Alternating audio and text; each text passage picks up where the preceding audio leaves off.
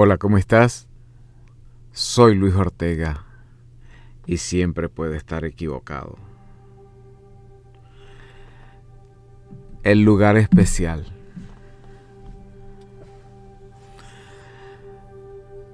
¿Sabes una cosa?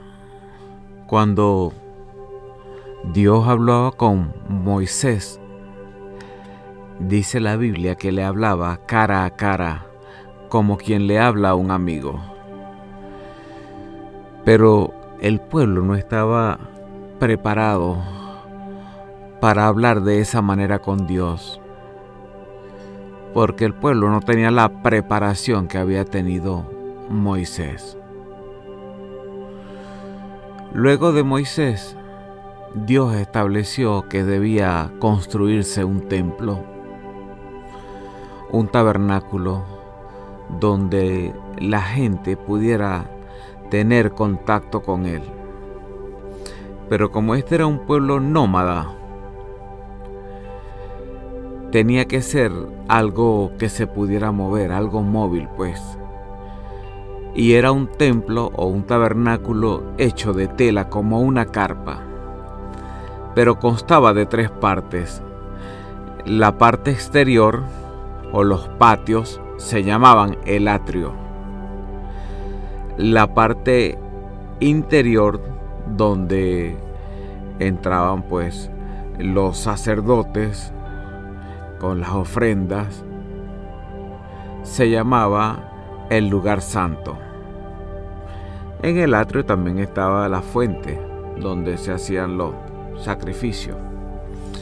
Pero había un lugar muy especial, muy adentro, muy adentro del lugar santo había un lugar que se llamaba el lugar santísimo. De allí se piensa que eh, brotaba un humo que formaba como una especie de neblina, a lo cual llamaban la Shekinah, y representaba la majestad y la gloria de Dios. De ese Dios que no se puede tocar, que no se puede ver, que no se puede sentir, pero que siempre consigue alguna forma o teofanía o manera de mostrarse a los humanos. Y se mostraba así en esa forma de neblina, en esa forma de humo. Y el pueblo entendía que la presencia de Dios estaba allí. Después que David establece a Israel como nación, y le da un lugar específico en el mapa y dejaron de ser un pueblo nómada. Se le encargó a su hijo Salomón que construyera un nuevo templo, esta vez un templo majestuoso, hermoso, construido con los mejores materiales. Pero al igual que el tabernáculo, el templo de Salomón constaba de un lugar externo llamado el atrio, un lugar interno llamado el lugar santo y uno más interno llamado el lugar santísimo. Y bueno, así fueron todos los demás templos que se construyeron. Pero luego cuando Jesús vino, Jesús dijo que él iba a construir un templo no hecho de manos un templo diferente a todos los demás. Este iba a ser un templo en donde los humanos no iban a tener mano de obra, pues.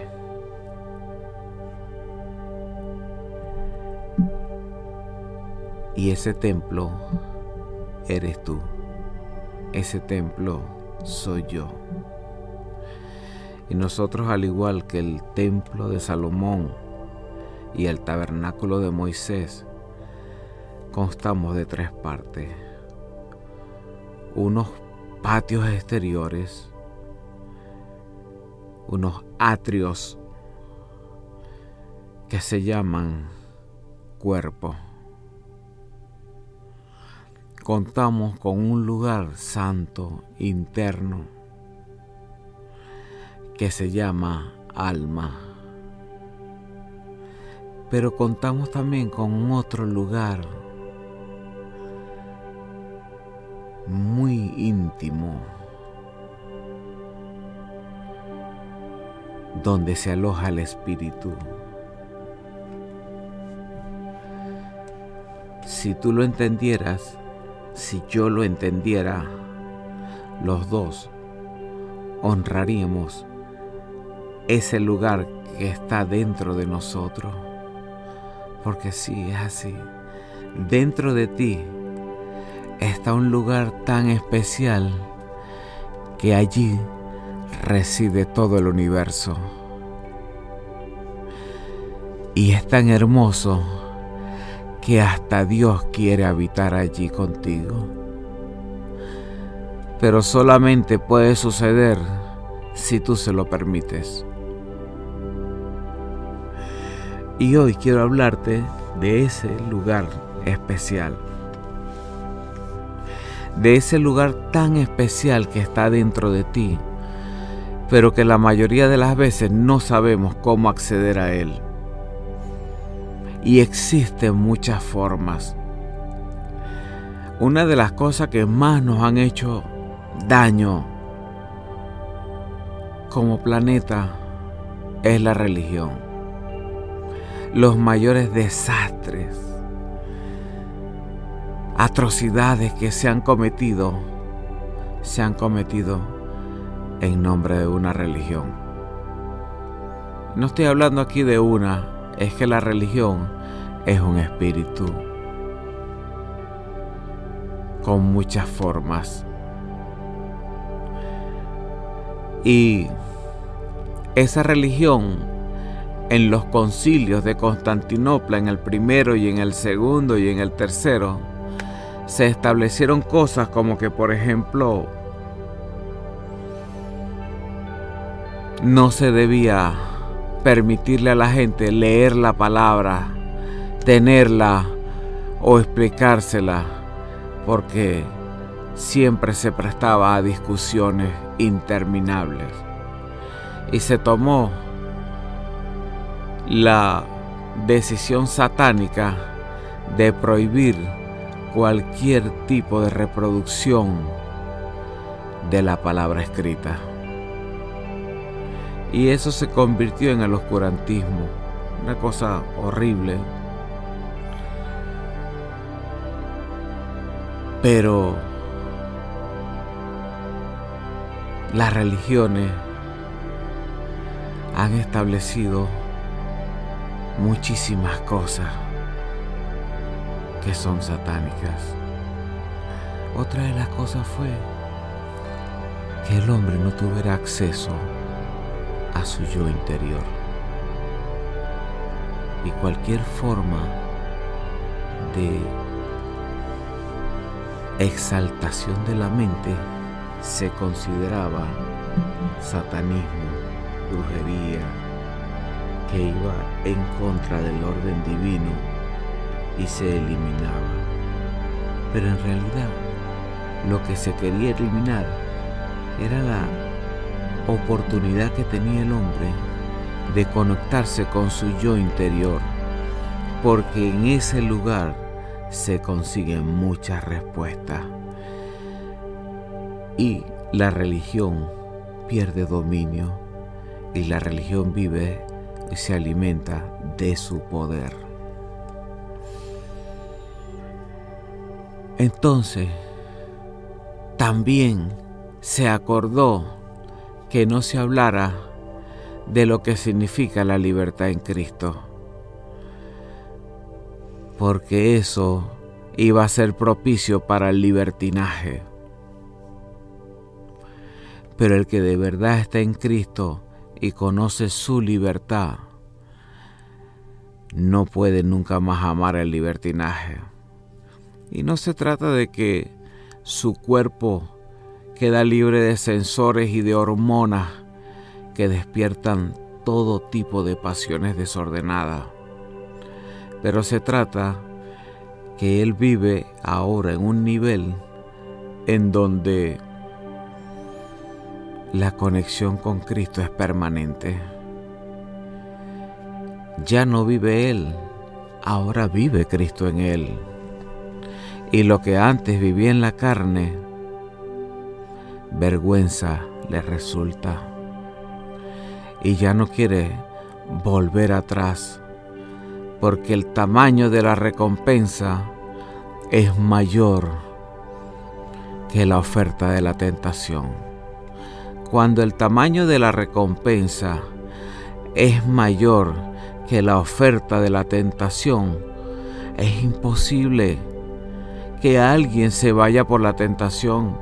Imagínense, por ejemplo, un funcionario que gana cientos de miles de dólares, que tiene todos los privilegios, vivienda, escuelas para sus hijos, universidades prepagas, seguros médicos, seguros de accidentes, seguros de vida, o sea, todas las condiciones, vehículos, vacaciones, precios especiales, miles de cosas, miles de beneficios.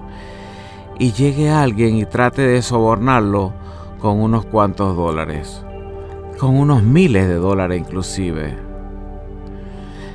Sería muy difícil o muy estúpido que alguien acepte una oferta de tentación cuando el tamaño de la recompensa por hacer las cosas bien es muchísimo mayor. Pero aún así a la religión no le importó y nos negaron el acceso a ese yo espiritual. Hay muchísimas formas de tu accesar a ese yo espiritual. Existen los sistemas de respiración controladas o mindfulness. Muy efectivo. Las meditaciones trascendentales, los tantras orientales, las sustancias naturales exaltadores de los sentidos mentales y muchas formas de entrar en contacto con ese lugar. Y también se puede entrar en esos lugares sin necesidad de conocer a Cristo. Claro que sí, también se puede accesar a esos lugares. Y hay muchísimas personas que accesan a esos lugares y no conocen a Cristo Jesús, ni les interesa saber de Él. Saben que hay un ser superior porque tienen las visiones y se acercan. Y, a, y, a, diferencia de los que nunca tienen contacto con esos lugares especiales, tienen la paz, esa paz que se consigue en ese lugar interior. Pero es que hay otra paz superior a esa, y es la paz que solamente Cristo puede dar. Lo que te quiero decir es que si tú logras accesar a ese lugar donde reside el universo, pero lo haces de la mano de Jesús, la experiencia se magnifica. Los cristianos también han entrado en estados mentales alterados y han llegado a estos lugares, pero la mayoría de las veces no lo hacen a voluntad lo hacen intensamente en oraciones por situaciones tan dolorosas que los llevan a una intensidad superior de oración. También cuando se reúnen en grupos grandes, aislados en la naturaleza, y todos vibran en la misma sintonía. Esa vibración comunal aunque no es una individual fuerte, hace que se cree un aura y una atmósfera, en donde también se entra en estados mentales alterados. Pero la religión nos ha negado la oportunidad de conocer de estos estados mentales alterados de la mano de Jesús. Porque hay muchas personas que los conocen y saben lo lindo que es, pero lo que no saben es lo lindo que es entrar a esos estados de la mano de Jesús. Porque no se trata de que sea más lindo o más hermoso, es que cuando entras de la mano de Jesús es eterno. Y ahí encuentras el verdadero sentido de la vida. Ahí encuentras que la vida es para vivirla segundo a segundo. Porque la vida es efímera. Y lo hermoso de la vida es que en cualquier momento se puede fumar. Nunca sabemos cuál va a ser el último momento. Cuando tú entras en estos estados de alteración, pero con la mano de Jesús, tú entiendes del hermoso don que has recibido. Ya hasta te da vergüenza pedir porque estás tan lleno de gratitud. Ya no hay necesidad que te impongan la ley, porque la ley ahora es un deleite para ti. Ahora tú disfrutas de vivir la vida en libertad, no en libertinaje, limpio de toda contaminación y satisfecho de esa limpieza como el que está recién bañado, recién perfumado, aceitado y vestido con ropas limpias, olorosas. Así se siente vivir la ley cuando estás en libertad. Pero ya no tratas de aparentar, ya no vives para mostrar ahora vives para el que te tomó como soldado. Ya no vives de apariencias, ahora vives del ser. Y entiendes que el ser es más importante que el hacer.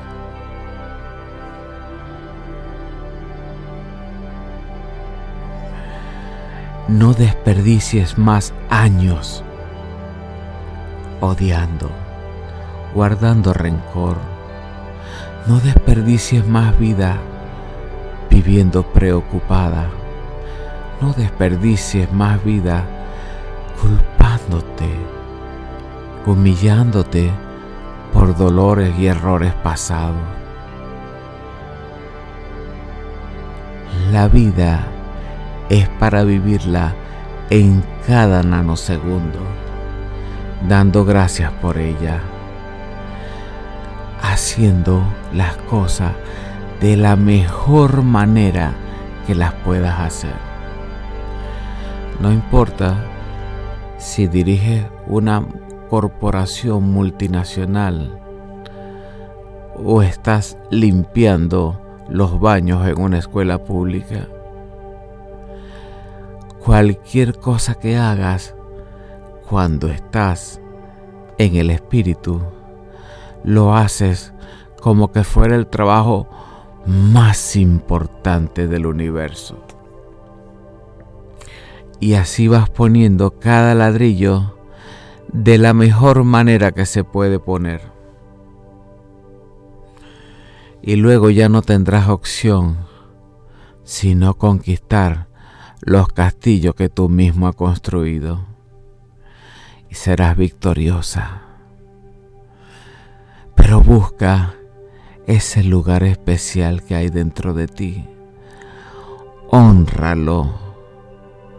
No contamines el atrio.